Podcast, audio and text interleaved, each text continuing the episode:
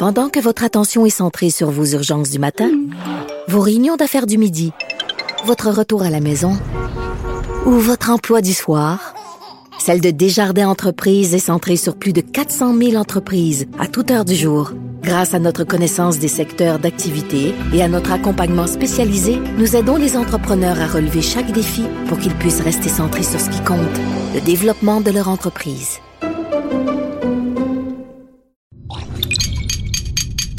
Cube Radio.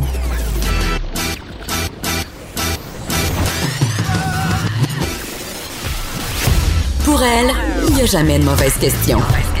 De 13 à 15. Les effrontés. Avec Geneviève Peterson.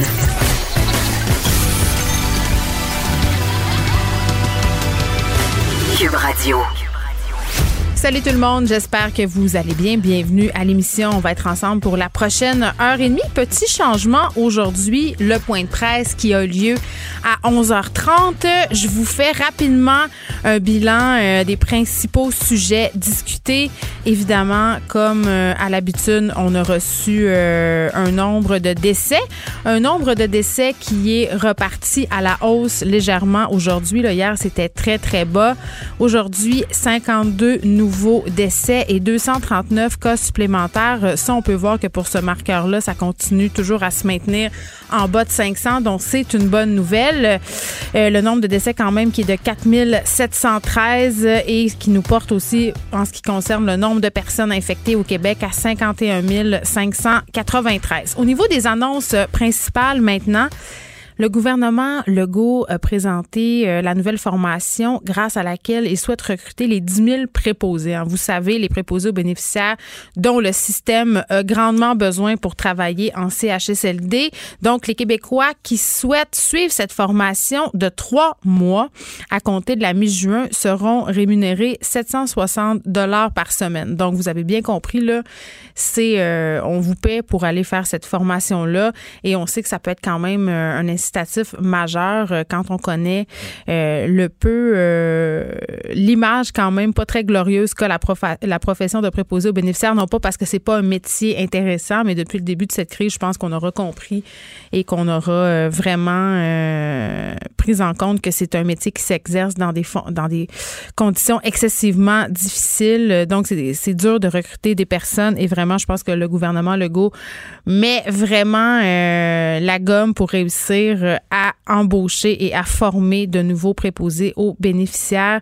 Et ces personnes-là, euh, par ailleurs, dès leur embauche en CHSLD, je parle de ceux qui auront fait la formation trois mois, mais ceux aussi qui arriveront nouvellement sur le marché parce qu'ils auront fait la formation plus classique. Salaire qui passe à 26 dollars de l'heure, donc ça assure un revenu annuel d'au moins 40 9 000 euh, et c'est quand même un revenu qui est plus élevé que la moyenne québécoise. La moyenne québécoise, c'est 43 900. Donc voilà pour les annonces euh, d'aujourd'hui, les annonces principales. Donc un bilan quand même qui se maintient une courbe qui continue à descendre. Reste à savoir si avec les mesures de déconfinement, on sera encore au même point d'ici quelques jours, d'ici quelques semaines.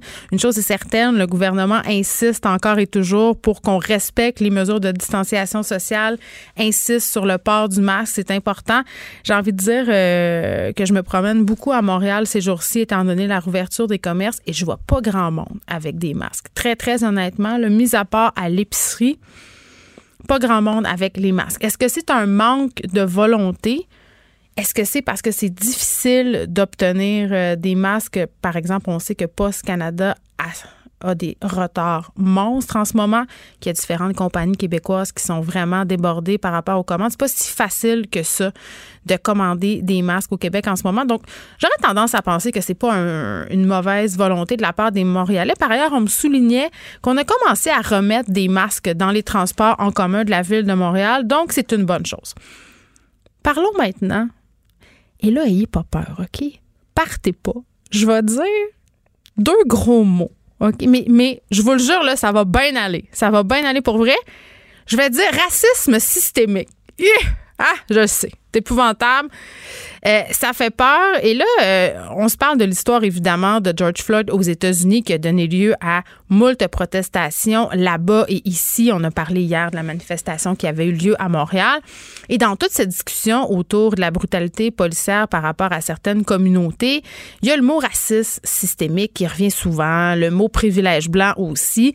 Et je sais que quand on dit ça, ça fait grincer des dents bien des gens. Et souvent, je peux pas en vouloir à ces gens-là de grincer des parce que ça part d'une mauvaise compréhension de ce concept-là. Et hier, euh, j'en ai eu comme vraiment une autre preuve. J'écrivais un statut Facebook parce que j'étais un peu mal à l'aise. Je voyais beaucoup de mes amis, beaucoup de personnes dans les médias, des artistes euh, qui euh, avaient leur mot à dire justement sur les manifestations qui se déroulent en ce moment sur ce qui se passe aux États-Unis, sur le racisme, c'est-à-dire le petit racisme qu'on vit au quotidien, le racisme à plus grande échelle aussi. Et je me disais, bon, mais là, c'est quoi? Il faut-tu que je me prononce, moi, avec? Faut-tu que je dise de quoi? Et bien humblement et très honnêtement, là, euh, c'est pas que j'ai rien à dire, mais je faisais le statut Facebook suivant. Je me disais, écoutez, pour l'instant, là, c'est pas que j'en pense rien, c'est pas que j'ai pas d'opinion sur ce qui se passe, mais pour moi, et c'est vraiment très, très personnel, pour moi, je trouve que c'est un bon moment de me taire, c'est-à-dire d'écouter, de tendre l'oreille et c'est vraiment comme ça que je me sens. J'ai envie d'écouter ces communautés-là et justement de me demander qu'est-ce qu'on peut faire. Et euh, je disais dans mon statut Facebook que même si j'étais consciente que le racisme systémique au Québec existait, ben euh, j'allais attendre avant de dire quoi que ce soit. Et là, il y a vraiment des gens qui sont venus interagir euh, et sur Twitter et sur Facebook pour me remettre en, cause, si on veut, l'utilisation du racisme systémique, de me dire que c'était exagéré, de, que le racisme n'était pas un système. Et cette discussion-là autour du mot systémique, ça revient souvent. Euh, puis j'avais envie d'avoir cette discussion-là avec vous aujourd'hui sans, vous faire peur.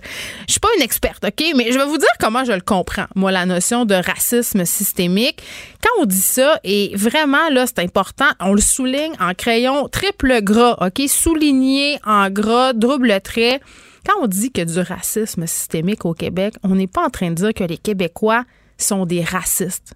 OK? On n'est pas en train de dire ça on n'est pas en train de dire que le racisme est un système et on n'est pas en train de dire que le racisme est érigé en système. Et je sais que quand on utilise racisme systémique, euh, la réaction, c'est souvent de dire ah, c'est exagéré, le racisme systémique. Oui, il y a du racisme au Québec, mais c'est pas du racisme systémique. Là, vous capotez. C'est un peu comme quand on parle, et là, suivez-moi, un autre mot dangereux, c'est un peu comme on parle de culture du viol c'est un peu la même affaire, les réactions que ça suscite. Puis c'est facile à comprendre le pourquoi du comment. Là. Ce sont des mots fortement connotés. J'en conviens, tu sais, viol, racisme, c'est des mots graves, c'est des mots chargés, c'est des mots violents. Puis quand on utilise ces mots-là, puis qu'on les jumelle avec une idée qui sous-entend qu'il y a une tendance sociale, ça a l'air terrible à dire et les gens sont sur la défensive parce que je crois qu'ils ont l'impression qu'on les attaque personnellement.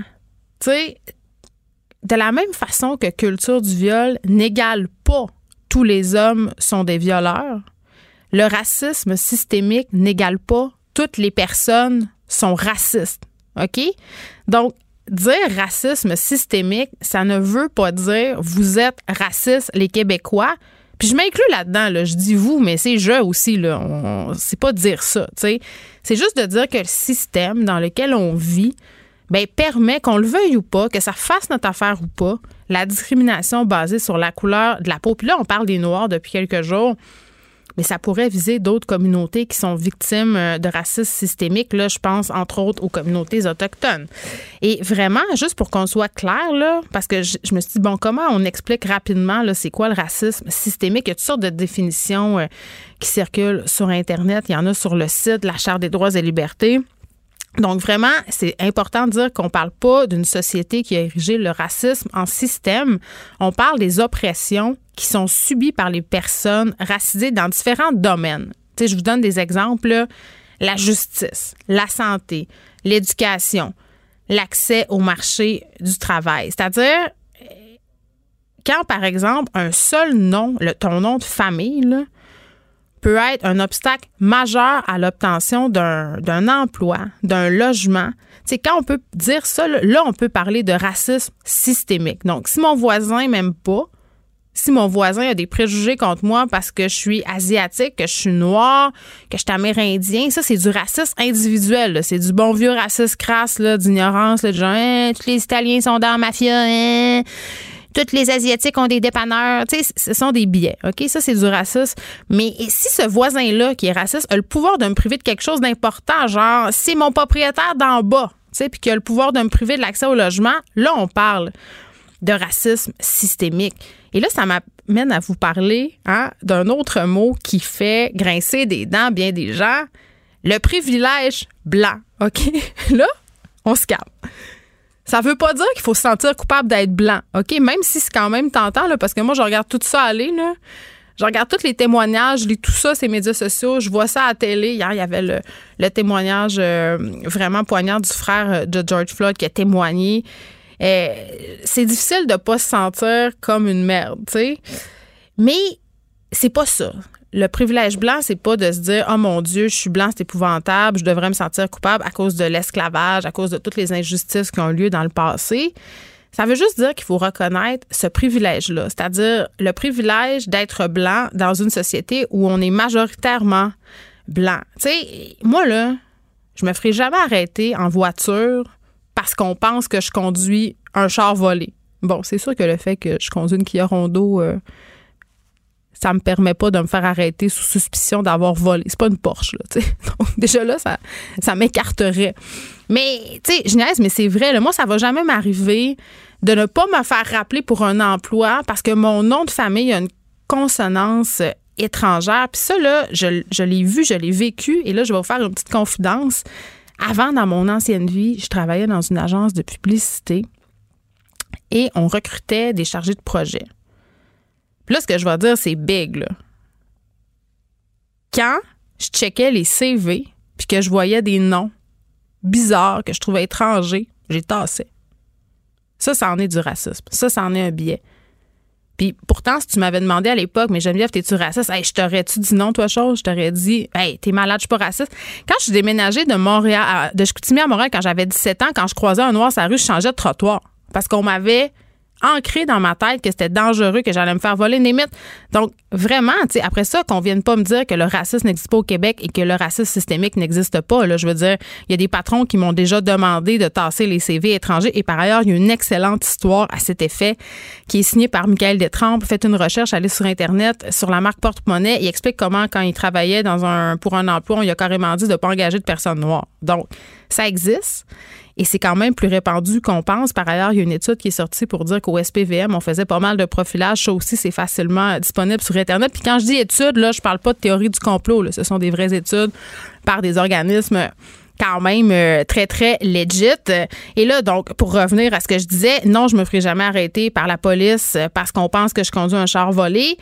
Je me ferai jamais pas rappeler pour une job. Je n'aurai jamais pas accès à un logement parce que le proprio a un préjugé puis qui est en train de penser que dès qu'il va me l'avoir loué, on va débarquer à 25 dedans. Ça va jamais m'arriver. Juste jamais. Il peut m'arriver d'autres injustices. Ben, je suis une femme. Ça, c'est un autre débat mais je serai jamais victime de racisme systémique. Mais la vérité, c'est que ça arrive ici au Québec chaque jour. Et la raison pour laquelle je vous parle de tout ça, c'est pas pour qu'on se sente mal, qu'on se sente attaqué, qu'on se sente visé. C'est juste de dire, hey, la gang, on réalise-tu notre privilège? Est-ce qu'on écoute pour une bonne fois, ceux qui nous disent être victimes d'injustice sans être toujours sur la défensive? Tu sais, juste reconnaître ce privilège-là, -là, c'est assez facile. C'est juste se dire, écoute, c'est difficile pour certaines personnes d'avoir accès à des choses que toi, là, toi chez vous, tu tiens pour acquis. Genre, conduire ton char en paix, te promener sa rue sans te faire intercepter, avoir un logement, puis avoir une job. Tu sais, euh, des choses très, très basiques de la vie. Juste ça. Juste ça. C'est peut-être le temps qu'on écoute un peu. Maintenant que j'ai dit ça, il y a toutes sortes d'initiatives en ce moment qui sont en train de voir le jour, ces médias sociaux en soutien justement à la mort euh, de George Floyd et à toutes euh, les émeutes, euh, et les manifestations qui ont eu lieu ici et ailleurs. Euh, puis, tu sais, vraiment, cette discussion-là sur le racisme systémique, là, elle a lieu cet après-midi à l'émission, mais elle a lieu partout dans le monde, et ça depuis une bonne secousse. Sauf que là, peut-être qu'on a atteint un, point de non-retour, et c'est quand même une bonne chose. Et donc, comme d'habitude, quand il y a des mouvements sociaux, les médias comme Instagram, Facebook et tout embarquent, et, ça donne lieu à des initiatives qui partent de bonnes intentions, mais qui peuvent parfois, en tout cas selon moi, être un peu douteuses, voire même un peu euh, ridicules, genre euh, qui sont pour moi l'équivalent du militantisme de salon, tu sais, genre les personnes qui ont un gros VUS, mais qui font un don une fois par année pour sauver la forêt amazonienne, pour se sentir mieux, ce genre d'affaires-là. Et euh, il y a une initiative, entre autres, qui a euh, attiré mon attention, mais qui vraiment qui part d'une bonne base. Là. Ce sont d'ailleurs euh, des personnes afro-américaines qui ont lancé ça en réaction justement à la mort de George Floyd. Donc, ça s'appelle Blackout Tuesday. Et je ne sais pas si vous avez parcouru votre fil Instagram ce matin, mais il y a plein de petits carrés noirs. Donc, vraiment, cette idée de blackout généralisé en soutien à tout ce qui s'est passé, tout ce qui continue de se passer aux États-Unis. En soi, c'est vraiment super. Je le redis, là, c'est un mouvement de solidarité et c'est bien de montrer son appui. C'est le, point de départ, selon moi, une discussion sociale réussie. Mais euh, tout le mouvement de récupération qui a vu le jour à côté, c'est peut-être ça que je questionne un peu, des compagnies, des vedettes blanches, des vedettes ultra riches, ultra privilégiées, qui embarquent là-dedans. OK, tu mets un carré noir sur Instagram, mais après, qu'est-ce que tu vas faire d'autre? Tu vas-tu faire autre chose. Puis la récupération par les marques aussi, est-ce que ça nous surprend vraiment pas? Les marques sont les championnes de la reprise des mouvements sociaux. Il y a Sony qui retardait la sortie d'un produit ou de certains produits par soutien. Je veux dire, on va se le dire, les vraies affaires. En ce moment, sortir une nouvelle chose, euh, c'est pas super winner. Il y a l'éclipse, mais ça va, tu vas passer à côté. Là personne va s'intéresser à ton produit. Donc, c'est facile de dire, ah, on, ne sort pas nos affaires en soutien à ce qui se passe en ce moment aux États-Unis. Mais la vraie raison, c'est que ça serait pas super profitable à aucune marque de sortir quoi que ce soit en ce moment. Donc, voilà, on réfléchit à tout ça. On essaie de, de, rester humble hein, et d'arrêter de, se sentir attaqué parce que moi, c'est ça que je vois. C'est ça que je vois qui revient. Il y a vraiment des gens qui sont frileux à dire racisme systémique, adresser le fait que ça existe au Québec, ne veulent pas en entendre parler. Mais vraiment, je pense que ça serait le temps un peu d'ouvrir euh, nos oreilles, de laisser tomber nos œillères. Mais encore faut-il pour ouvrir nos oreilles qu'elles ne soient pas bouchées. Pendant que votre attention est centrée sur vos urgences du matin, vos réunions d'affaires du midi, votre retour à la maison ou votre emploi du soir, celle de Desjardins Entreprises est centrée sur plus de 400 000 entreprises à toute heure du jour. Grâce à notre connaissance des secteurs d'activité et à notre accompagnement spécialisé, nous aidons les entrepreneurs à relever chaque défi pour qu'ils puissent rester centrés sur ce qui compte, le développement de leur entreprise.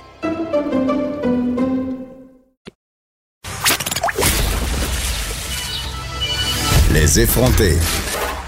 Deux heures où on relâche nos bonnes manières.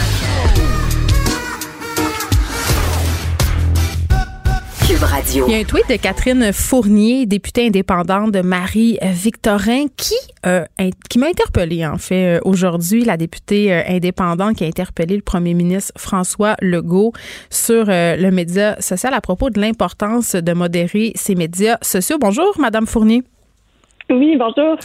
Écoutez, euh, pour ceux euh, peut-être qui n'ont pas vu votre tweet, vous soulignez euh, à Monsieur le Premier ministre François Legault à quel point c'est important de, de, modérer en fait les interactions sur les médias sociaux. Vous parliez de Facebook, mais évidemment, ça peut être ailleurs aussi.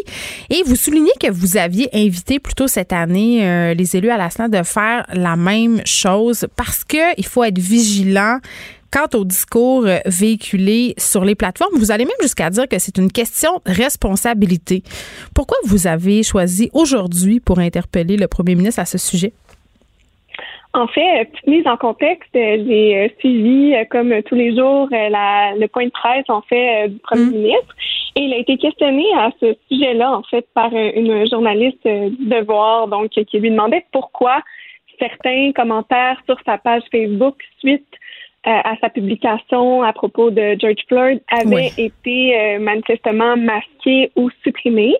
Et donc, M. Legault a répondu en disant que bon, il y avait une certaine étiquette à suivre sur sur les réseaux sociaux quand même et que son équipe pouvait effectivement se permettre de faire une, une certaine modération lorsque les commentaires euh, dépassaient les bornes, euh, allaient trop loin euh, et tout. Donc, ça m'a en fait, ça m'a beaucoup plu d'entendre ça de la part du premier ministre parce que c'est une préoccupation que, que j'ai depuis un, bon moment déjà.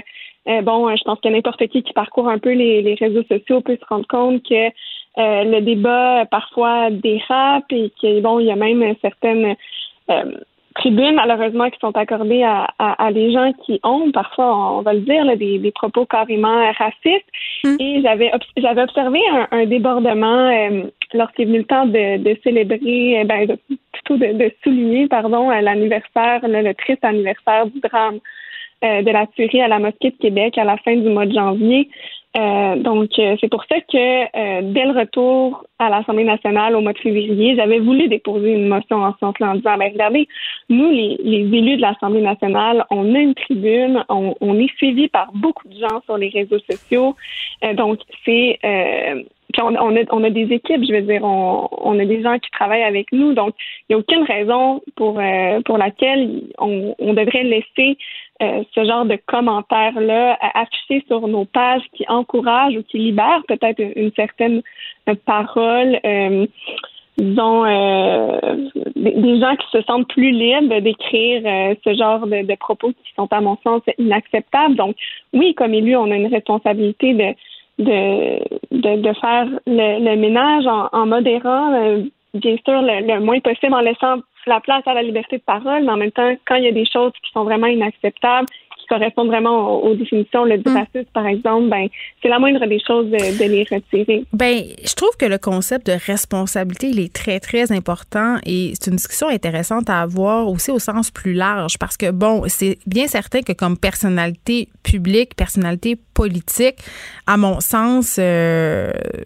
il y a une responsabilité à avoir sur le, les contenus qu'on laisse ou qu'on laisse pas sur les pages Facebook publiques euh, de ces personnalités-là. Ça, c'est une chose, mais j'avais la discussion cette semaine euh, par rapport à tout ce qui s'est passé aux États-Unis entre le président Trump et le média social Twitter. On se posait la question est-ce que les, les, grands géants, justement, euh, ces médias sociaux-là, n'ont pas aussi leur part de responsabilité? Parce que, en quelque part, et ça vaut pour les personnalités publiques aussi, personnalités politiques, qui ne dit mot consent? Mhm. Non, tout à fait. Je suis vraiment d'accord avec vous. Puis d'ailleurs, j'avais euh, posé euh, une question aussi euh, au gouvernement à ce sujet-là, voir s'il comptait faire quelque chose pour un peu forcer, forcer la main aux grands géants du web pour qu'ils agissent dans ce genre de cas-là, parce qu'on a vu la France quand même prendre un certain leadership dans le dossier en imposant, mm. en tout cas en démontrant une volonté d'imposer certaines règles à Facebook en ce qui a trait au contrôle des discours haineux. Bon, j'avais une réponse plutôt floue de la part de la ministre responsable de la lutte à l'intimidation à ce moment-là. Il semblait avoir une préoccupation, mais oui, tu sais, c'est une, c'est une responsabilité, à mon sens, autant qui est partagée par les géants du web, mais du mm. moment où est-ce qu'ils ne prennent peut-être pas cette responsabilité-là, euh, je pense que ceux qui sont justement des, créateurs de contenu ou ceux qui vont publier justement sur euh, sur les réseaux sociaux et qui ont euh, une audience assez assez large, quoique ça commence par les petits gestes aussi, ben ça, ça devient encore plus important d'être vigilant par rapport à ce genre de discours-là. Mais il y a quand même une question euh, qui est souvent soulevée, c'est celle de la censure. Plusieurs personnes trouvent que modérer des commentaires, euh, effacer des commentaires, bannir des gens de des pages médias, par exemple, ou de des comptes publics de personnalités, ben c'est de la censure. C'est pour ça qu'il faut avoir des règles claires. Euh, je veux dire, je pense qu'on est tous capables de faire la différence entre un commentaire qui soulève une opinion qui peut être mesurée, qui peut être euh, euh, bon euh, débattu et un commentaire qui tombe dans les insultes, le discours haineux, mm. le racisme. Je veux dire, il y a des définitions qui existent pour pour ce genre de choses-là. Donc, je pense que il faut qu'on qu'on s'y rapporte et qu'on je pense que d'avoir une, une étiquette sur les réseaux sociaux en fait c'est la moindre des choses parce que bon la, la, la, liberté euh, s'arrête là où celle de l'autre commence, comme le dicton euh, le, dit, euh, le dit si bien. Puis je pense que ça aussi, c'est important à un moment donné. Il y a une limite à, la, à la liberté d'expression quand on, on, met en danger par nos propos certains groupes de personnes ou qu'on qu'on pointe du doigt de façon délibérée en justement oui, systématique aussi un discours ouais, voilà un discours raciste ou sexiste ou peu importe quand ça rentre dans la catégorie des discours haineux, pour moi, c'est pas ça la liberté d'expression dans une société euh, saine. Mais c'est juste moi ou euh, en ce moment, je sais pas, c'est peut-être juste une impression, euh, Madame Fourmi, vous êtes aussi présente beaucoup sur les médias sociaux, donc j'ai envie de savoir, est-ce quoi votre impression à vous là-dessus, là, mais avec la pandémie, j'ai comme un feeling que les gens sont comme plus intenses sur les médias sociaux. On dirait que ça a comme exacerbé la haine. Oui, ben vous avez raison. Dans un sens, j'ai l'impression qu'il y a beaucoup de gens qui subissent un, stress supplémentaire euh, depuis le début de la pandémie, c'est que ce soit parce qu'ils ont perdu leur emploi, que ce soit en raison des différentes mesures de, confinement. On sait que c'est pas nécessairement facile pour euh, pour la santé mentale. Puis à ce moment-là, j'ai l'impression que les réseaux sociaux peuvent devenir une espèce d'exutoire. Puis déjà que c'est facile justement d'avoir une, une polarisation, euh, disons, des, des, opinions sur les réseaux sociaux parce que bon, on sait qu'on est comme un peu euh, limité à nos bulles idéologiques sur les différentes plateformes avec les algorithmes et tout. Euh, je pense qu'effectivement, ça rajoute de, de l'huile sur le feu peut-être des, des réseaux sociaux. Oui, puis en même temps, il n'y a rien à faire. tu sais, on dirait, en tout cas, moi, je reçois beaucoup plus de messages haineux, de messages violents, de messages à connotation sexuelle depuis le début de la pandémie.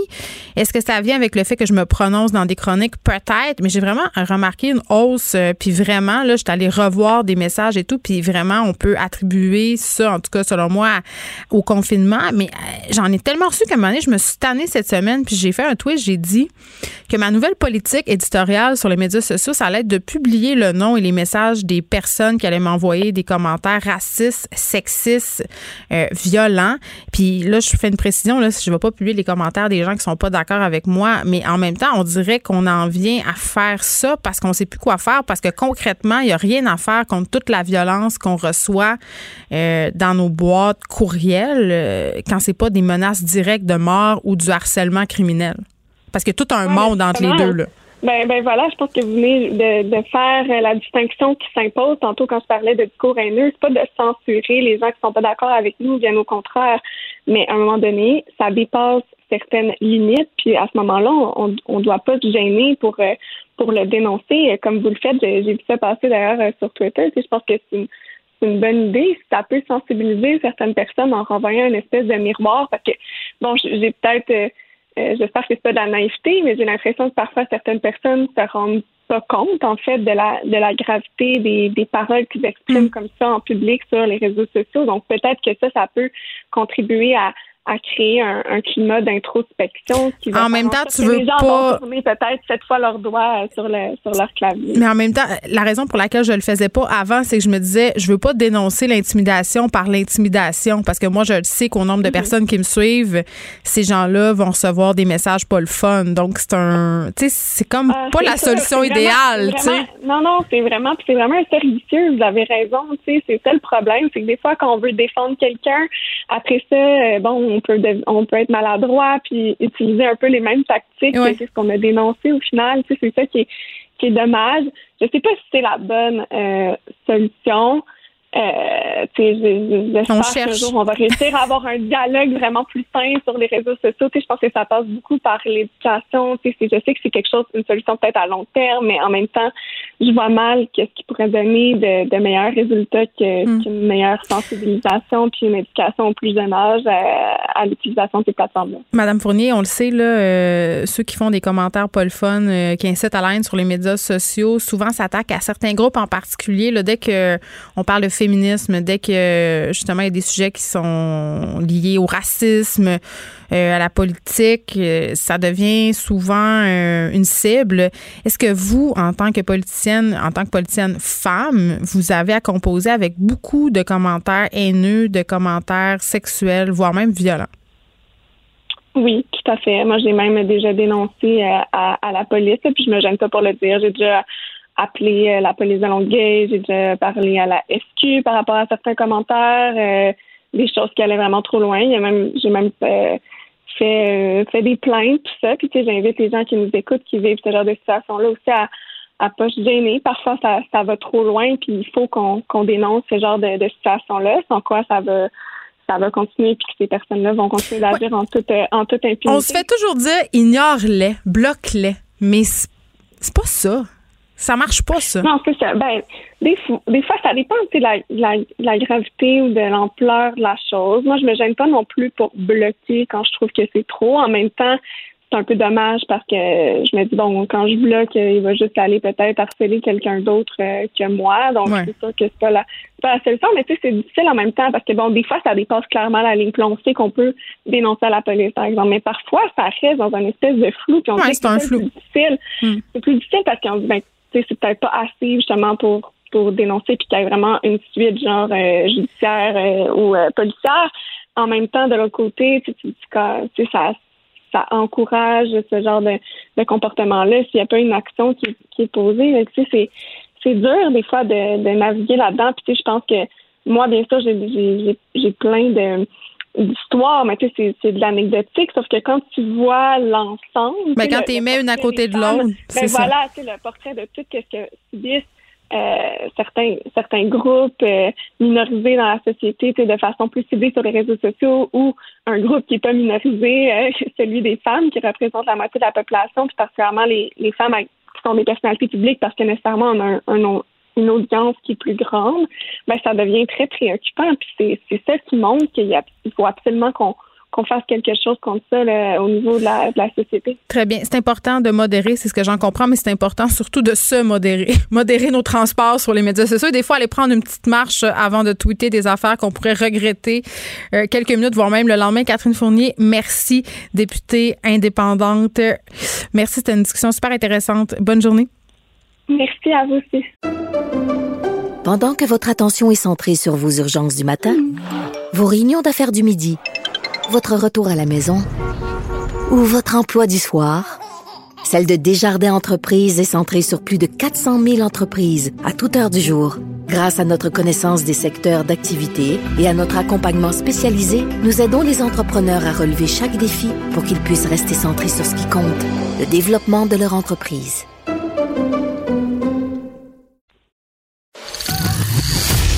Les effronter. Avec Geneviève Peterson. Les vrais enjeux, les vraies questions. Vous écoutez Les effronter. Et là là, là là là là là là, on se reparle du dossier des écoles. Je ne sais pas si vous êtes comme moi et comme bien des parents, mais on est mêlés. On, on hein? C'est compliqué. Beaucoup de décisions se prennent rapidement. On apprend tout ça à la va comme je te pousse.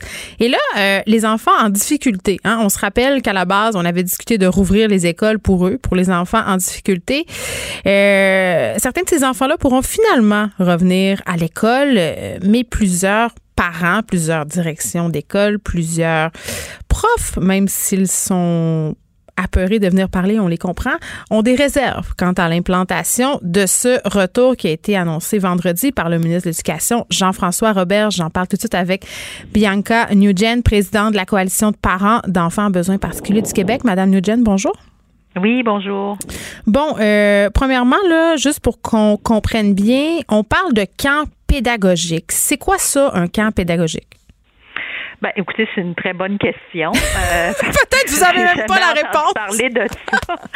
Euh, ben, écoutez, nous, euh, dès le 25 mars, on avait envoyé un courriel au ministre de l'Éducation, au ministre de la Famille et à la ministre McCann de, services sociaux et de santé pour les enjoindre vraiment là, à réfléchir rapidement à, à, mettre sur pied un plan tripartite parce que justement, comme vous l'avez nommé en introduction, ces écoles-là auraient jamais dû fermer pour les élèves à besoins particuliers. Parce hmm. que si on avait vraiment considéré que c'était euh, des élèves qui avaient des grands besoins d'encadrement au niveau pédagogique, que c'était des élèves à risque de décrochage scolaire, si on était vraiment conséquent avec toutes les études et toutes les, les, euh, les résultats euh, on ne serait pas en train de parler là, de, de l'improvisation de l'annonce qui a été faite vendredi dernier.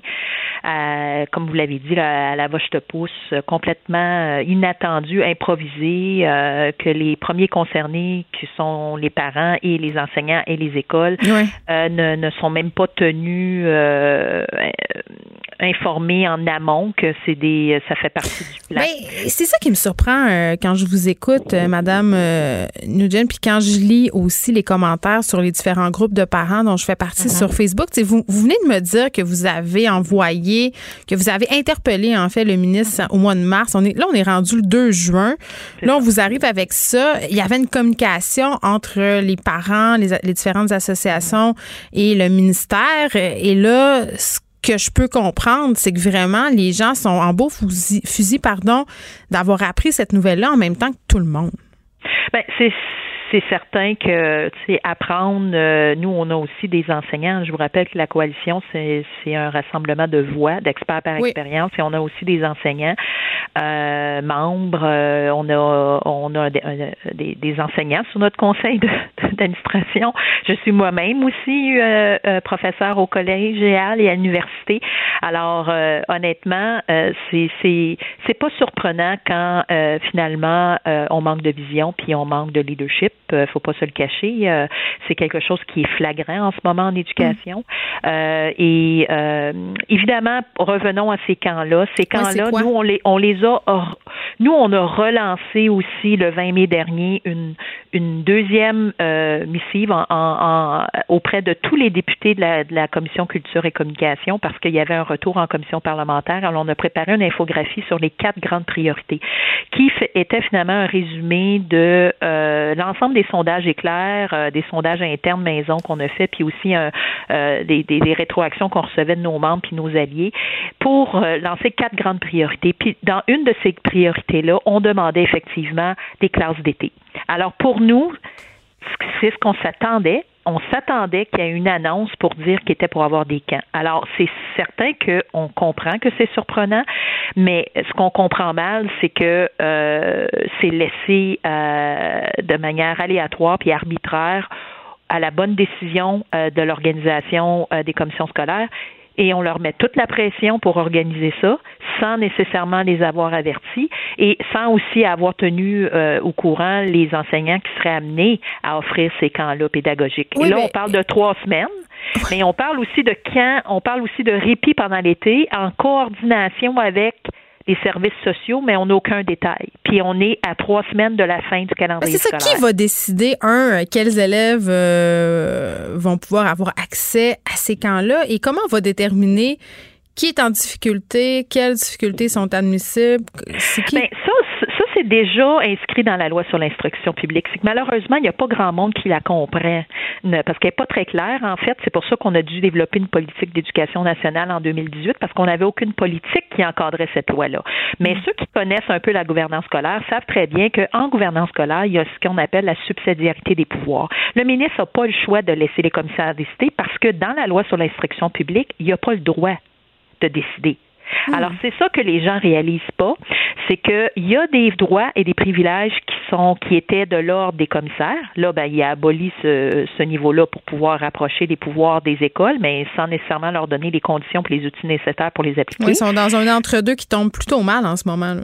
Ben exactement. Alors, euh, on aurait-tu eu besoin de nos élus scolaires en ce moment pour justement nous représenter puis faire entendre nos voix? Ça a comme vraiment ben à donner mal la pandémie puis pas avoir de, de représentation euh, euh, pour pouvoir faire entendre nos voix. En tout cas, c'est un autre sujet, mais tout ça pour dire que en ce moment, c'est pas surprenant que le ministre lance des des prescriptions ou des recommandations, comme dans sa lettre qui dit Je suis heureux de vous confirmer qu'à partir du 1er juin 2020, de nouvelles mesures destinées aux élèves de la formation générale des jeunes et des adultes qui présentent des besoins particuliers seront autorisés.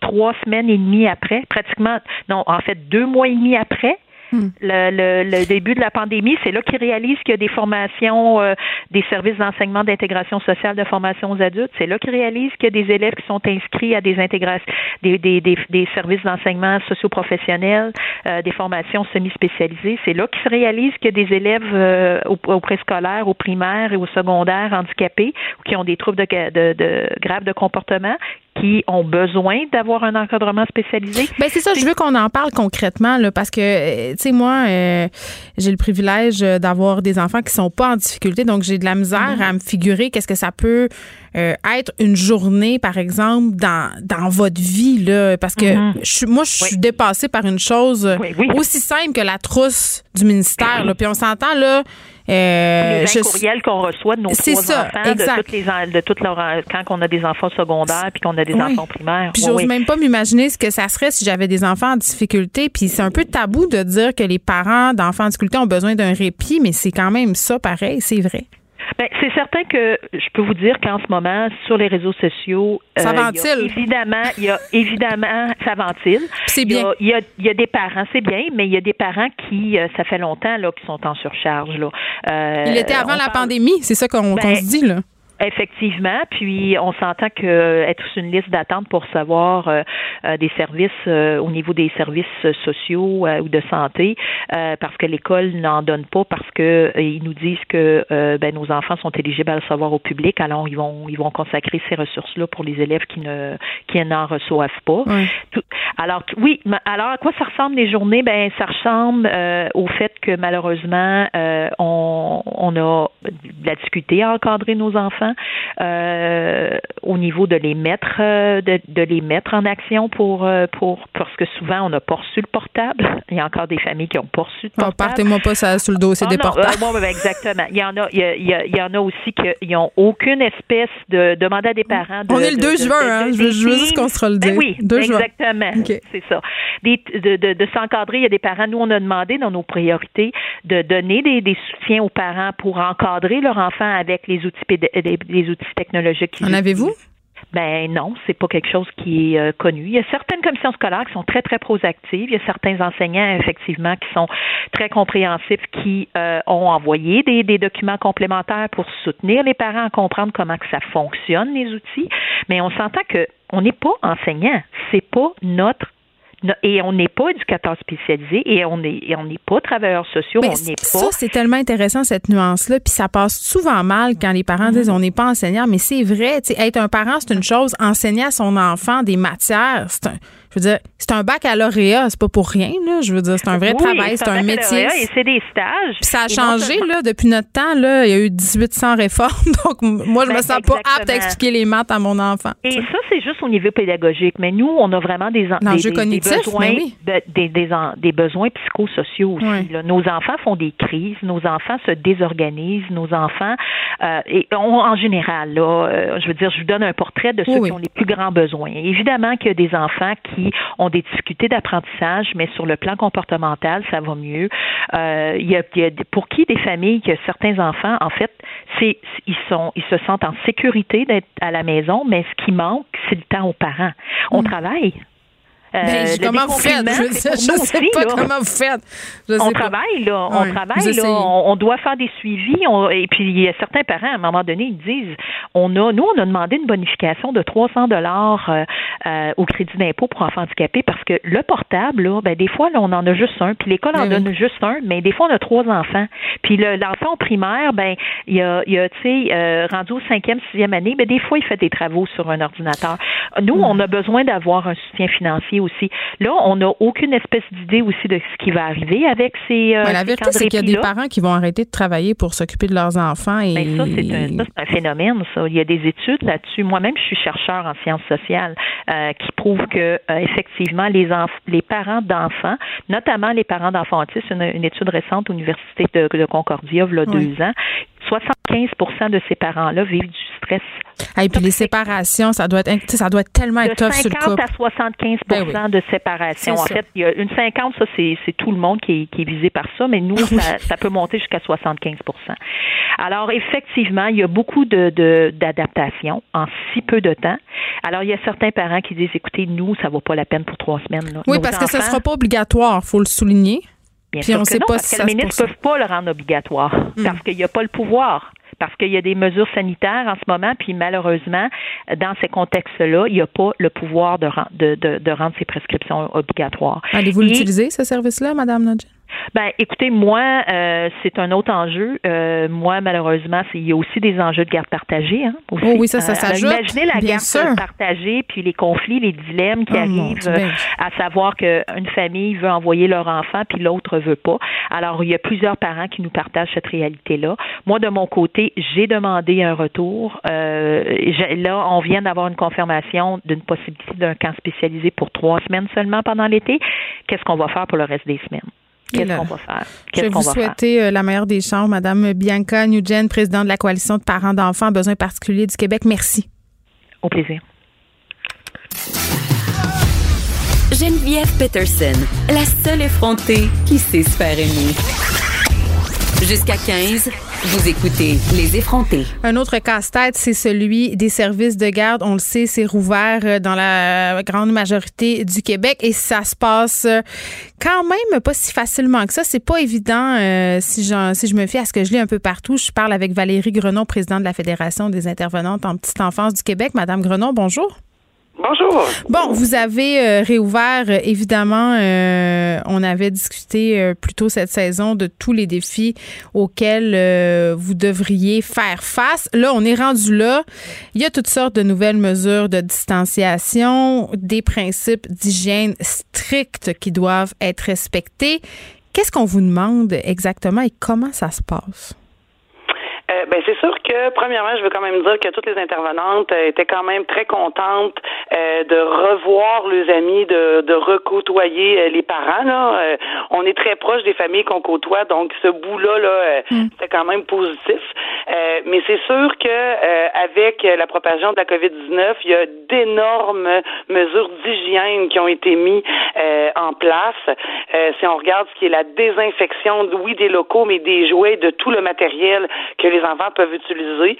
Donc, euh, malgré qu'on est en baisse de ratio, ça apporte beaucoup une surcharge de travail supplémentaire parce que oui, nos milieux étaient habituellement très, très propres. on fait attention, beaucoup, beaucoup de désinfection, mais là, vous comprendrez là, que c'est une surcharge de plus euh, supplémentaire. Puis cette désinfection-là ne peut pas se faire en présence enfant. Donc, c'est en dehors là, que les enfants soient présents. Mais qui l'a fait? Euh, Ce sont les éducatrices ou c'est du personnel que vous engagez spécifiquement pour ça? Euh, ben, normalement, c'est les éducatrices. Certains CPE ont euh, des préposés, mais c'est très rare. Mm. Et bien sûr, pour les responsables en milieu familial, c'est elles-mêmes euh, qui font ce travail-là là, en, dehors, en dehors pardon, de leurs heures d'ouverture. Donc, c'est sûr que c'est des tâches supplémentaires. De là qu'on est quand même content pour la sécurité de tous, que ce soit à, à ratio diminué. Mm. Mais il va falloir trouver des solutions à long terme, qu'on ne ben, sait pas quand la COVID va quitter. Hein? C'est ça, Madame Grenon. Moi, ce que j'ai envie de savoir pour vrai, là, parce que c'est une chose de suggérer des mesures puis d'en imposer.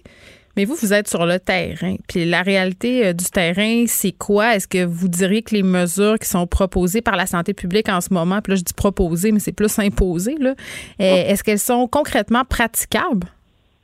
Bien, j'ai deux exemples pour vous. Si on regarde la distanciation de deux mètres, ben, c'est quasi impossible. On, parle des 0,5 ans. Donc oui, il y a des moments de vie dans la journée que c'est possible. Il y en a deux environ. Pour la détente, donc tout dépendant euh, si le local ou la résidence est quand même grande, on est capable d'essayer de distancier de, distancier les enfants. Par contre, euh, ça peut être plus complexe, là, tout dépendant de la grandeur du local. Et lors des repas, on est capable de faire attention là, Mais les bébés, nécessaire. Les bébés, mettons, vous n'êtes pas pour les tenir avec des pinces à four à deux mètres. Je veux dire, comment, comment vous les prenez? Ah comment ça marche? Ben, c'est clair qu'il n'y en a pas de distanciation. On essaie à des moments précis. Ça, c'est clair, il n'y en a pas. Puis, tu sais, tous les médecins ils le disent, euh, c'est même pas bon pour l'enfant. Il a besoin de contact social. Donc, euh, c'est sûr qu'on essaie le plus possible de faire comprendre aux enfants dès qu'ils ont l'âge un peu plus de comprendre, trois, mm. quatre ans. Mais même là, c'est difficile. Mais on fait qu'est-ce que vous faites? Vous avez des masques puis des visières quand c'est pas possible? Par exemple, si vous avez à prendre justement des, des poupons qui ont 9-10 mois, là?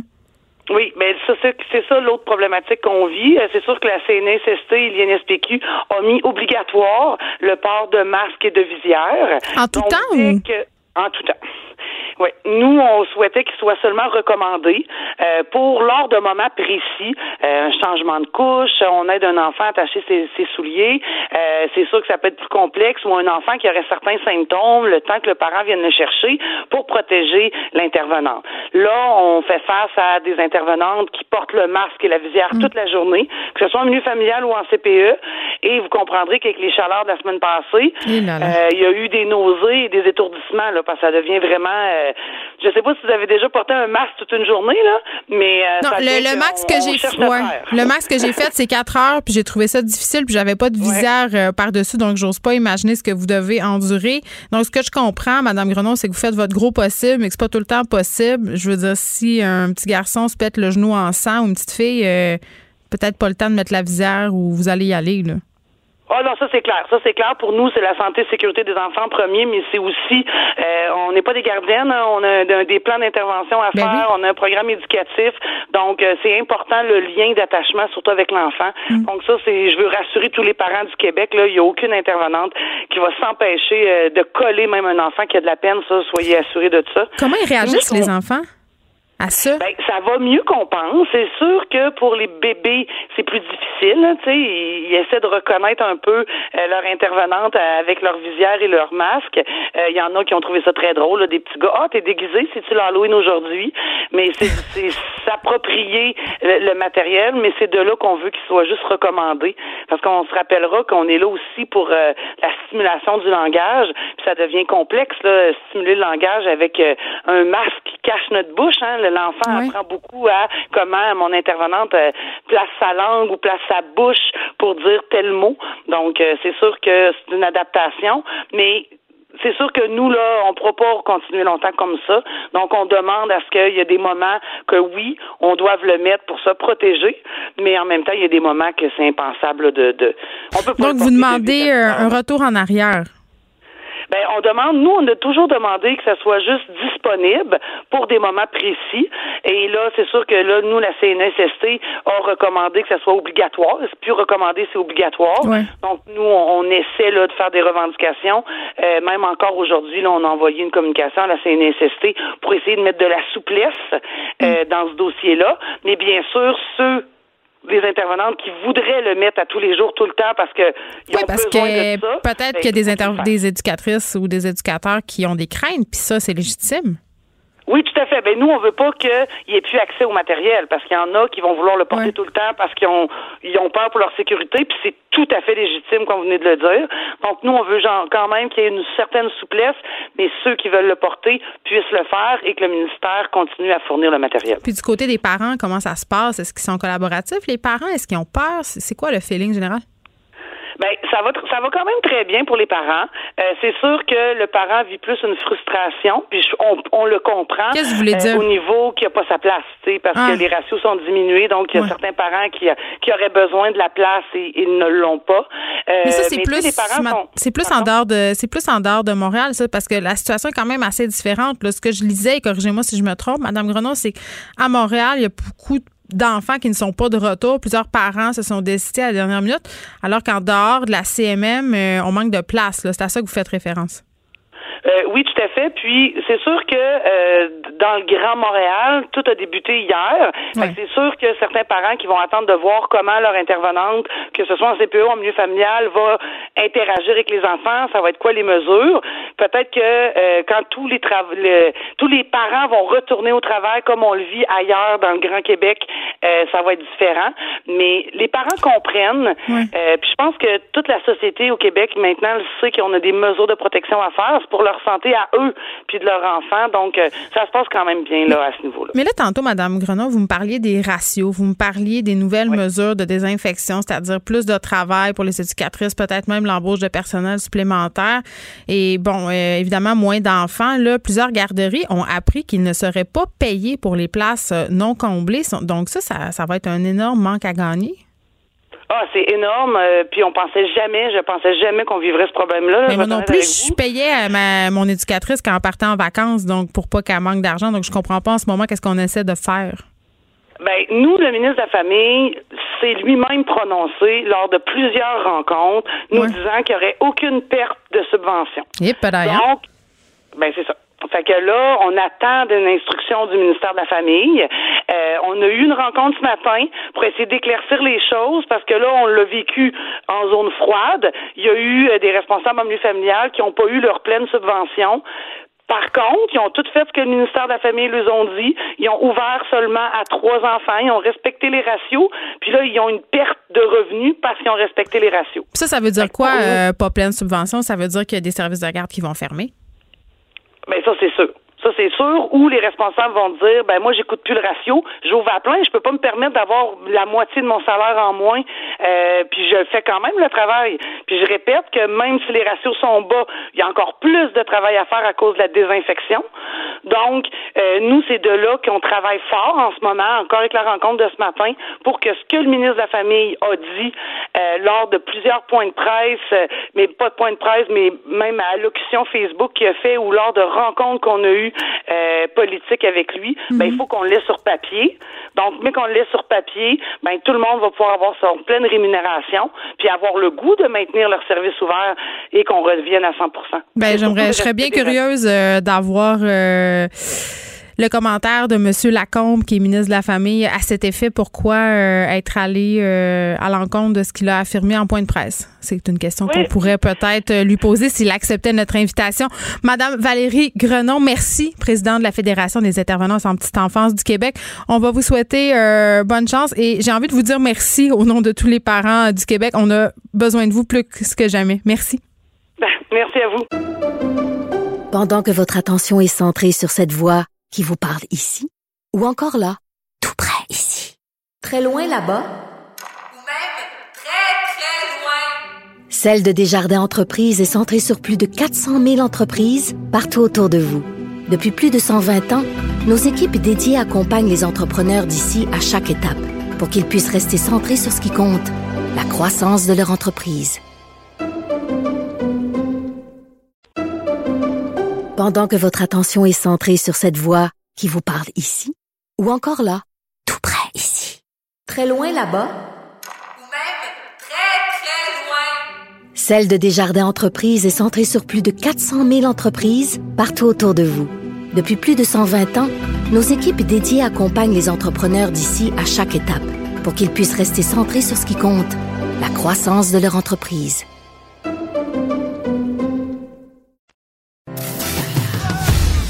Geneviève Peterson, la seule effrontée qui sait se faire aimer.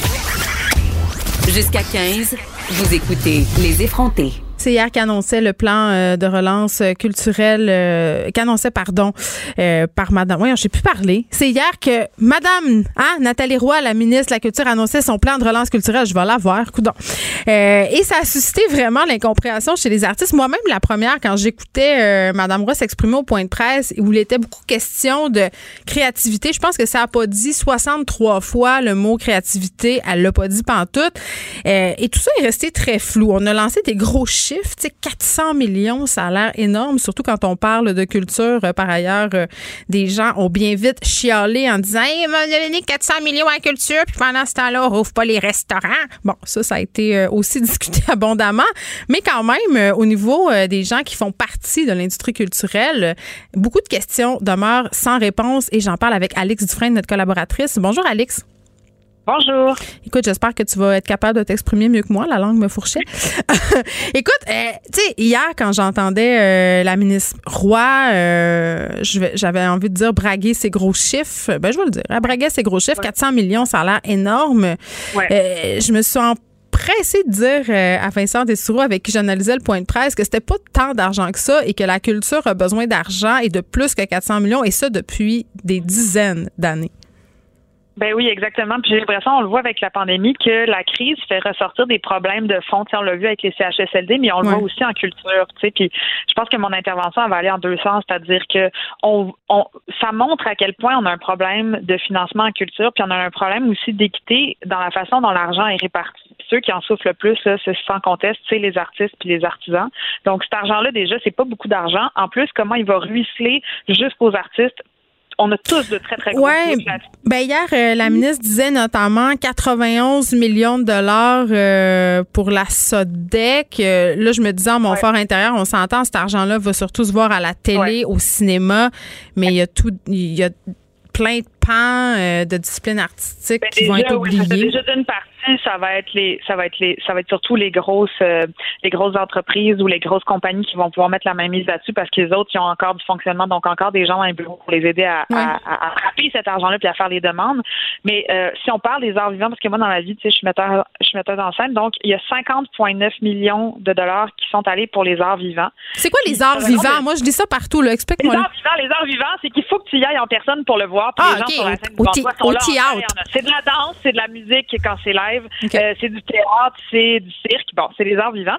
Et donc, euh, et donc Hey, mais ils peuvent faire des captations, ils l'ont dit.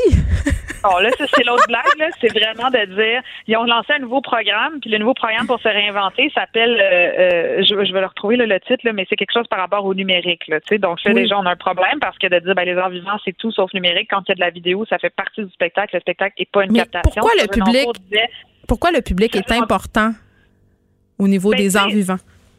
Serge Dencourt il disait, moi, là, un show, mettre, prendre 500 000 de la poche des contribuables pour faire un déc- monter un décor, faire des costumes, puis faire une captation de ça, ça serait voler le monde. Ça n'a pas de bon sens. Les arts vivants, c'est vivant, puis il y a une raison pour laquelle ça existe, c'est que les, ça fait quand même des milliers d'années Oui. que le théâtre existe, et les gens se rassemblent physiquement dans un même lieu pour avoir une prestation en temps réel, dans le moment présent, avec une proximité. Puis ça, ça n'a rien à voir. Puis on le sait tous, une captation de théâtre, c'est poche. C'est jamais bon. Le théâtre, c'est fait pour être On salue les beaux dimanches. et donc, euh, il y a une affaire qui est vraiment importante par rapport à l'annonce qui a été faite. Il y a trois choses. Euh, il y a juste une très petite part de cet argent-là qui va réellement aller aux artistes. En ce moment, ils nous disent on vous donne plein d'argent, soyez créatifs. Non, non. Ce qu'on fait de notre vie au quotidien pour survivre, on est déjà créatifs. On est déjà en train de se réinventer. Moi, je peux plus entendre va falloir vous réinventer. C'est ça notre job, c'est de se réinventer au quotidien. Puis essayer d'être Genre, juste pour payer ton bill d'hydro, faut que tu te Juste réinventes. pour payer mon bill d'hydro, il faut que je me réinvente. Fait qu'imagine pour créer le spectacle. Et là, on nous dit, proposez des projets. Puis tu fais, attends, excuse-moi. Premièrement, nos spectacles qui étaient là, puis étaient vivants, puis ont été annulés. Qu'en est-il de ça? En mars dernier, on nous a promis, l'UDA et euh, la, la, la ministre nous ont promis qu'on serait euh, rémunérés pour les spectacles qui ont été annulés. Toi, concrètement, tu as eu des tournées d'annulés. J'avais 32 spectacles. On s'en Ouais. a joué dans Paradise partout au Québec, à Paris. On revenait faire deux semaines au Katsu. Et ces shows-là, on les a répétés. Il y a des, il y a des costumes qui ont été créés, il y a des décors qui ont été créés, il y a des artisans qui ont travaillé là-dessus, il y a des techniciens techniciennes qui ont travaillé là-dessus. Personne n'a été payé, là. Puis on ne sera pas payé. C'est ça qu'on vient d'apprendre aujourd'hui aussi, là, dans le devoir. Ils disent, il semble qu'on ne sera pas rémunéré pour ça. Moi, j'ai de la misère à payer mon loyer en temps normal, là, parce que la plupart des artistes, là, il faut se le rappeler, Brigitte Anquès, elle le disait dans le devoir, les artistes sont pauvres à la base déjà. Donc, Hey, déjà, OK, on a de la OK, misère à attends. c'est- ça va être ma question euh, de femme de droite. Est-ce que tu es plus riche avec la PCU qu'en temps normal? Mettons, Euh, ça te fait-tu un petit break d'avoir la PCU? Ça dépend, parce que moi, j'ai pas de revenus euh, euh, constants. C'est-à-dire qu'il y a des mois où, je te le dis, mettons Geneviève, au mois de janvier, j'ai, je pense, 1000 pièces qui est rentré dans mon compte en banque, mais le mois d'après, j'en ai beaucoup plus qui est rentré parce que j'ai fait un contrat. Fait Mais comme beaucoup de travailleurs autonomes. Exactement, c'est la réalité des travailleurs autonomes. Puis non, la PCU c'est pas assez. Puis tu sais, je veux dire, je fais beaucoup d'argent dans la vie, mais la PCU c'est pas mal moins que ce que je fais d'habitude. Parce qu'il y en a qui, ont, qui disent que si vous avez tous eu un gros chèque de BS puis que vous vous plaignez le ventre plein. Ben non, c'est pas vrai. Premièrement, tu sais, je mets tout le monde au défi de vivre euh, avec 2000 dollars par mois puis d'essayer de créer des spectacles en même temps. C'est Mais faut que tu sois, faut que tu te réinventes, je pense. C'est ça.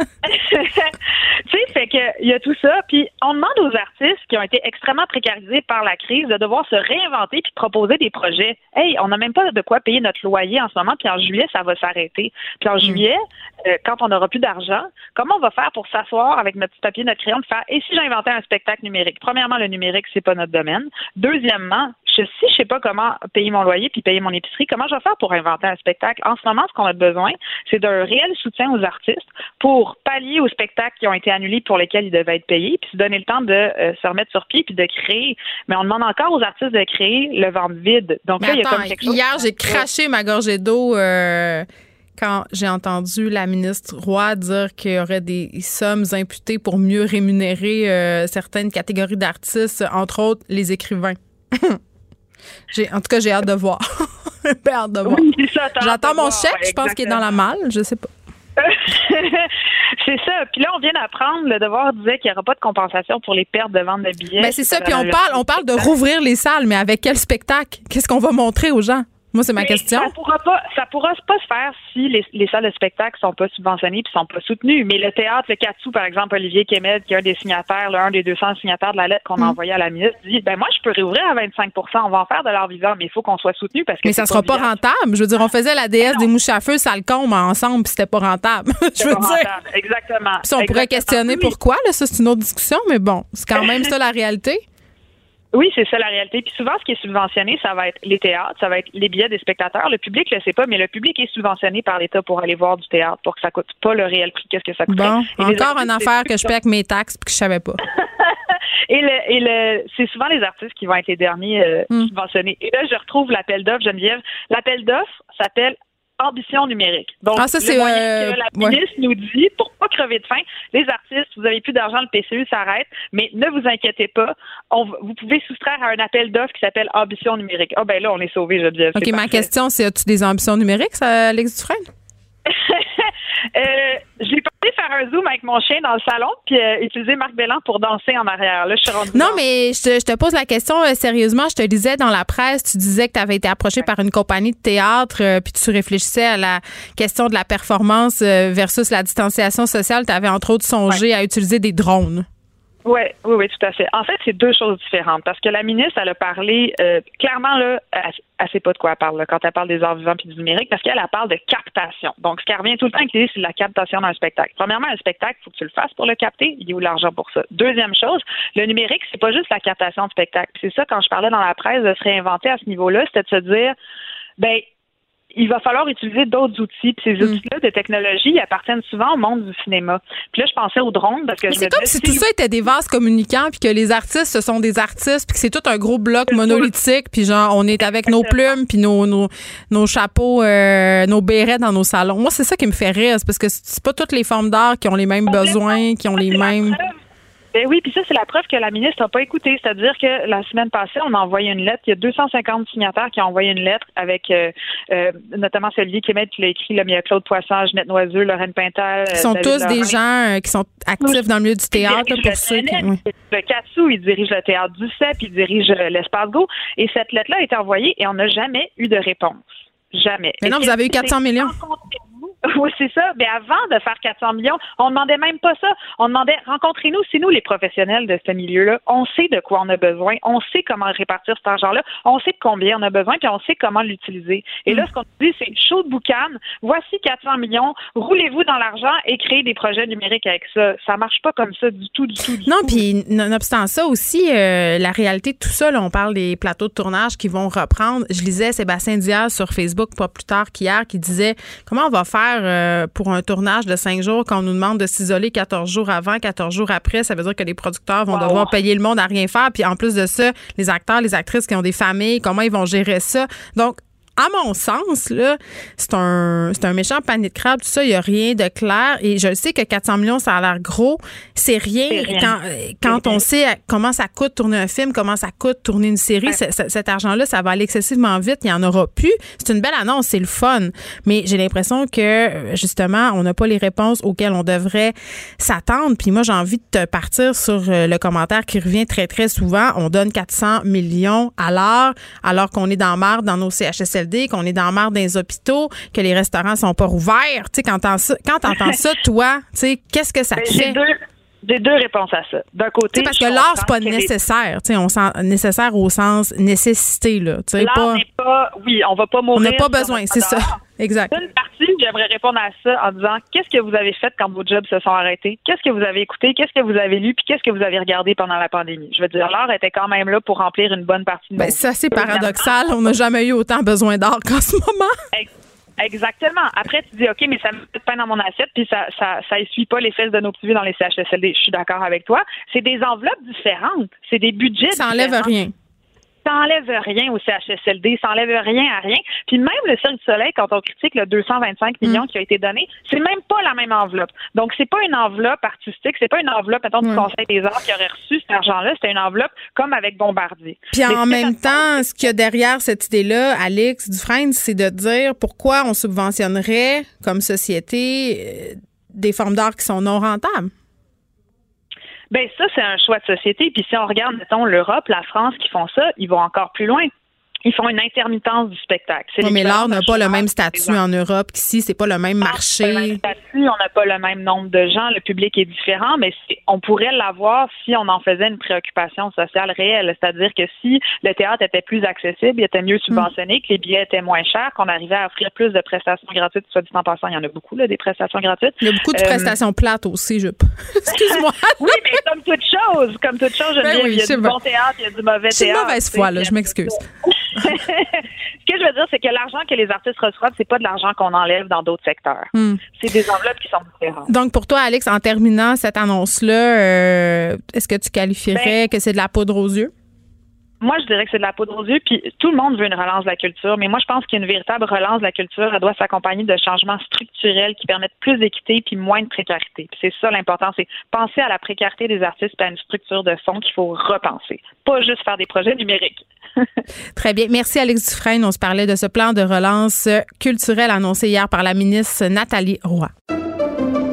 Pendant que votre attention est centrée sur vos urgences du matin, vos réunions d'affaires du midi, votre retour à la maison ou votre emploi du soir, celle de Desjardins Entreprises est centrée sur plus de 400 000 entreprises à toute heure du jour. Grâce à notre connaissance des secteurs d'activité et à notre accompagnement spécialisé, nous aidons les entrepreneurs à relever chaque défi pour qu'ils puissent rester centrés sur ce qui compte, le développement de leur entreprise.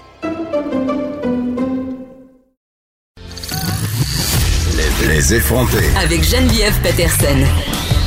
Les vrais enjeux, les vraies questions. Vous écoutez Les effronter. Le groupe euh, Ratemans qui a annoncé lundi la fermeture de ses magasins Taille Plus Addition L. J'en parle avec Edith Bernier, fondatrice du site web grossophobie.ca qu'on a déjà reçu plusieurs fois à l'émission. Bonjour Edith. Bonjour Geneviève. Écoute, euh, bon, il y a plusieurs grandes bannières euh, qui vont fermer euh, des suites de la pandémie. On était déjà dans une crise de commerce au détail avant, donc vraiment, c'était prévisible. Par contre, la fermeture d'un magasin comme Addition L euh, a créé un une véritable onde de choc là, auprès de plusieurs femmes parce que euh, devoir s'approvisionner en vêtements sans l'apport d'Addition L euh, semble être impensable. Est-ce que je me trompe? Non, en effet, euh, c'est- vraiment un, un feeling d'hécatombe en ce moment là, sur les médias sociaux. Tant que ça. Euh, les, les, les femmes taille plus euh, sont, sont vraiment super concernées par euh, par qui consternées même euh, par euh, par l'annonce euh, qui a eu lieu hier. Euh, je veux quand même aussi souligner le, le, le, le fait qu'il y a aussi Time Maternité qui va fermer. Donc pour les femmes enceintes, ça va être un, un enjeu qui va être aussi assez important. Mais bon, Je trouve que c'est beaucoup moi, moins pire. C'est drôle, là, mais euh, il y a plusieurs façons de s'approvisionner en linge de maternité autre que Mais en Maternité. vêtements taille plus, tu as tout à fait raison. C'est vraiment un enjeu majeur. Il y a vraiment un- une réponse de panique. Et, et une des plus grandes composantes en ce moment euh, qu'on lit dans les commentaires, c'est les sous-vêtements, particulièrement les soutiens-gorge, parce Eh que oui, mais oui. il y a c'est vraiment la chose qui revient le plus. Où vais-je m'acheter des soutiens-gorge? Euh, mais mais tu sais, c'est pas juste ça. là. C'est les vêtements professionnels, par exemple. On a une entrevue pour un emploi ou une occasion spéciale, un mariage, peu importe. Bon, les mariages, on sait souvent un peu d'avance, mais les entrevues pour les emplois, des fois, c'est juste deux, trois jours d'avance. Pas deux, trois mois pour avoir le temps de commander quelque chose en trois grandeurs des États-Unis, de payer les douanes. Bon, OK, c'est ça ma question, là. C'est ça. C'est- c'est ça l'enjeu, entre autres. OK, parce que moi, comme personne mince, j'ai vraiment pas les mêmes difficultés à m'habiller, là, l'ensemble de l'industrie de la mode, mais adressé. Mais quand tu es une personne grosse dans vie, trouver des vêtements à ta taille, c'est pas facile. C'est ça que je comprends. Puis trouver des vêtements à ta taille qui sont beaux, tu sais, ça, c'est une autre. T'as Oui, encore une coche au-dessus, là. C'est pas rapide non plus, dans le sens que c'est par exemple les personnes qui vont commander le même morceau dans trois, quatre grandeurs euh, et espérer qu'ils vont avoir trouvé la bonne dans Mais il faut que tu aies l'argent pour Euh, mettre ça sur ta carte en plus, là, 3-4 grandeurs, ça va vite. Aussi, et déjà que les vêtements, en plus, dans le dans le taille plus, sont déjà plus chers. Hum. Et si on rajoute à ça le fait que, bon, euh, les femmes grosses sont plus à risque de vivre la discrimination au niveau professionnel, au niveau de l'avancement professionnel, donc elles doivent avoir moins de salaire. Donc là, on commence à combiner plein de facteurs socio-économiques, en fait, qui font que être une femme taille plus et, la fermeture d'Addition L, c'était pas nécessairement le magasin le plus abordable, mais c'était pas le pire non plus. Euh, ça va faire vraiment mal et ça va faire qu'on va devoir se rabattre vers les États-Unis en grande partie, mais ça veut dire le taux de change, ça veut dire prévoir trois semaines à l'avance d'avoir toujours un, petit kit plus professionnel ou euh, hmm. pour une entrevue ou pour une occasion spéciale. Euh, ça veut dire le taux de change, ça veut dire les factures de douane. Ça, veut dire vraiment un, gros paquet de troubles, d'inquiétudes, d'investissements financiers. Euh, je veux dire, euh, va, va falloir être très indulgent dans les prochains mois envers les femmes taille plus parce que ça se peut qu'elles mm. soient bien en mou. Mais euh, Redmond, quand même, qui a indiqué par courriel, Edith Bernier euh, continue à vouloir diversifier puis bonifier l'offre de ses magasins Pennington, toujours engagé, du moins c'est ce qu'ils prétendent dans ce courriel, auprès de la mode taille plus. Donc on pourrait penser qu'ils vont continuer à vendre des vêtements euh, grande taille?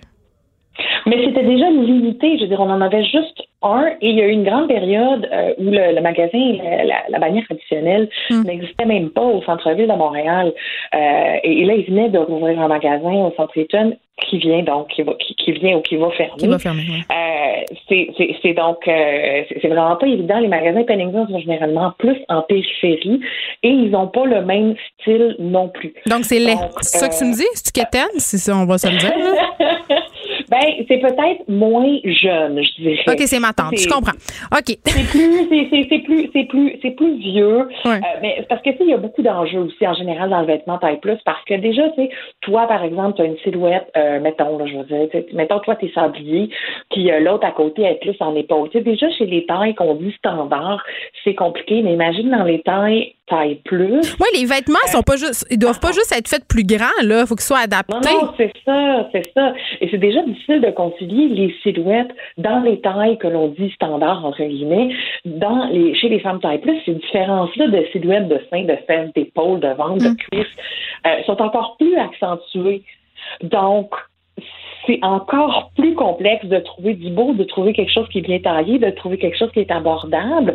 Mais, euh, comme je dis souvent aussi, euh, si tu portes plus qu'une telle grandeur, tu peux pas avoir de conscience. C'est-à-dire qu'on oublie les vêtements, par exemple, qui sont éthiques ou bio. Ou, ben, il y a des euh, initiatives, mais ça reste. Ce magasin éthique, pas une option. ça rajoute encore plus. C'est équitable, etc. Ça n'existe pas en Mais c'est moi. ouais. Mais. Même si on trouve du 3X, on fait le party, là. Et là là. Euh, Mais, OK, ma question, quand même, euh, puis ça pourrait s'appliquer à d'autres commerces au détail, la mondialisation, quand même, a joué, d'après moi, un grand rôle dans la fermeture d'Addison L parce que il y a plusieurs euh, magasins de fast fashion qui offrent des vêtements taille plus. Est-ce que ces vêtements-là sont convenables? Est-ce qu'on peut penser que la diversité de l'offre, justement, était trop difficile à supporter pour ce magasin-là? J'ai des gros doutes, en fait, parce que quand on pense, là, on pense par exemple à Shein, à H&M. Ouais. Euh, mais Joe Fresh euh, aussi. Que c'est ça. Mais euh, passer le 2X, 3X, n'a plus. n'a plus. Et, et, même Shein, les marques euh, qui sont faites en Asie, euh, des fois, ils vont se dire, il y en a jusqu'à 5X, là, mais quand on regarde les mesures du 5X, c'est à peu près un 2X. Oui, c'est comme quand on commande des vêtements euh, en taille régulière. Il faut que tu commandes deux, trois tailles au-dessus quand ça vient de l'Asie. Les marques, est-ce qu'ils veulent être associées aux personnes grosses? Je pense que non. Je pense qu'il y a des marques qui veulent pas, en fait. Euh, je pense qu'il y a comme une espèce de sentiment que d'être associé aux personnes grosses, ça diminue hmm. euh, le, chic, la qualité, le standing d'un brand. Euh, je demande pas mieux que de me tromper et j'ai très hâte qu'on me prouve le contraire, mais je pense qu'en effet, hmm. euh, on dirait qu'il y a des marques qui veulent pas. Puis je comprends pas, pas pourquoi, parce que juste au, au Québec et au Canada, là, les femmes qu'on peut dire là grosses qui peuvent fitter dans le travail plus, on parle d'un 30-35% de femmes au moins. Oui. Donc, je veux dire, qui peut se permettre, il faut vraiment avoir quelque chose d'ancré profond ben, pour se mettre à d'autres 30-35 de la population. Il y a des marques qui n'ont pas peur, euh, comme Maxi, euh, qui a fait la qui a fait beaucoup jaser. Il nous reste pas beaucoup de temps, Edith, mais je peux pas m'empêcher de t'en parler. Il nous reste une minute et demie. Martin Matt, euh, la publicité de Maxi, Martin Matt dans son fat suit. Plusieurs, écoute, j'ai fait une chronique dans le Journal de Montréal, puis c'était vraiment pas populaire comme opinion, le fait de dire que cette pub-là était grossophobe. Mais ce qui me surprise, par contre, c'est les commentaires de personnes grosses qui étaient quand même en considérable nombre qui me disaient j'ai pas trouvé ça grossophobe, je suis gros puis ça me dérange pas. Mais tu sais, ça se peut hein, être gros puis être grossophobe parce qu'il y a combien de personnes grosses qui disent qu'ils veulent maigrir pour être plus belles? Ouais, mais Euh, vouloir maigrir, est-ce que c'est grossophobe? Je sais pas. Ben, pour être pour, pour être plus belle, oui. Pour dire qu'être plus mince, c'est être plus belle, oui. Ok. Parce qu'il y a une chose qui est sûre, c'est que quand le doc Mayou il a dit euh, quoi une semaine ou deux que les grosses femmes allaient, allaient y passer à cause de la COVID, Ben c'est oui, hein. à ça qu'il référait. Mais on est vraiment en train de passer en ce moment. Donc, toi, ce que tu me dis, en fait, c'est que les personnes grosses qui disent que ça les dérange pas, c'est parce qu'ils sont grossophobes? C'est quand même Ça intense. peut être une forme de grossophobie internalisée euh, parce qu'en fait, euh, je veux dire, c'est accepter de rire de soi. Là.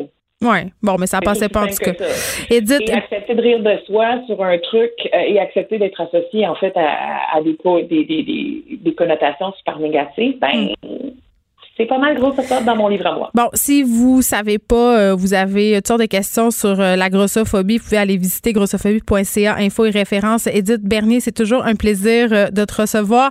Et j'en profite pour dire que chez Additionnel, on n'est pas les seuls, les chaînes Steel et Sportium qui ont demandé la protection des tribunaux contre leurs créanciers aujourd'hui. C'est tout pour nous. On se retrouve demain. Merci à Frédéric Moccol à la recherche et à Joannie Henry à la mise en onde. Je vous laisse au bon soin de Mario Dumont. Cette émission est maintenant disponible en podcast. Rendez-vous dans la section balado de l'application ou du site cube.radio pour une écoute sur mesure en tout temps. Cube Radio, autrement dit. Et maintenant, autrement écouté.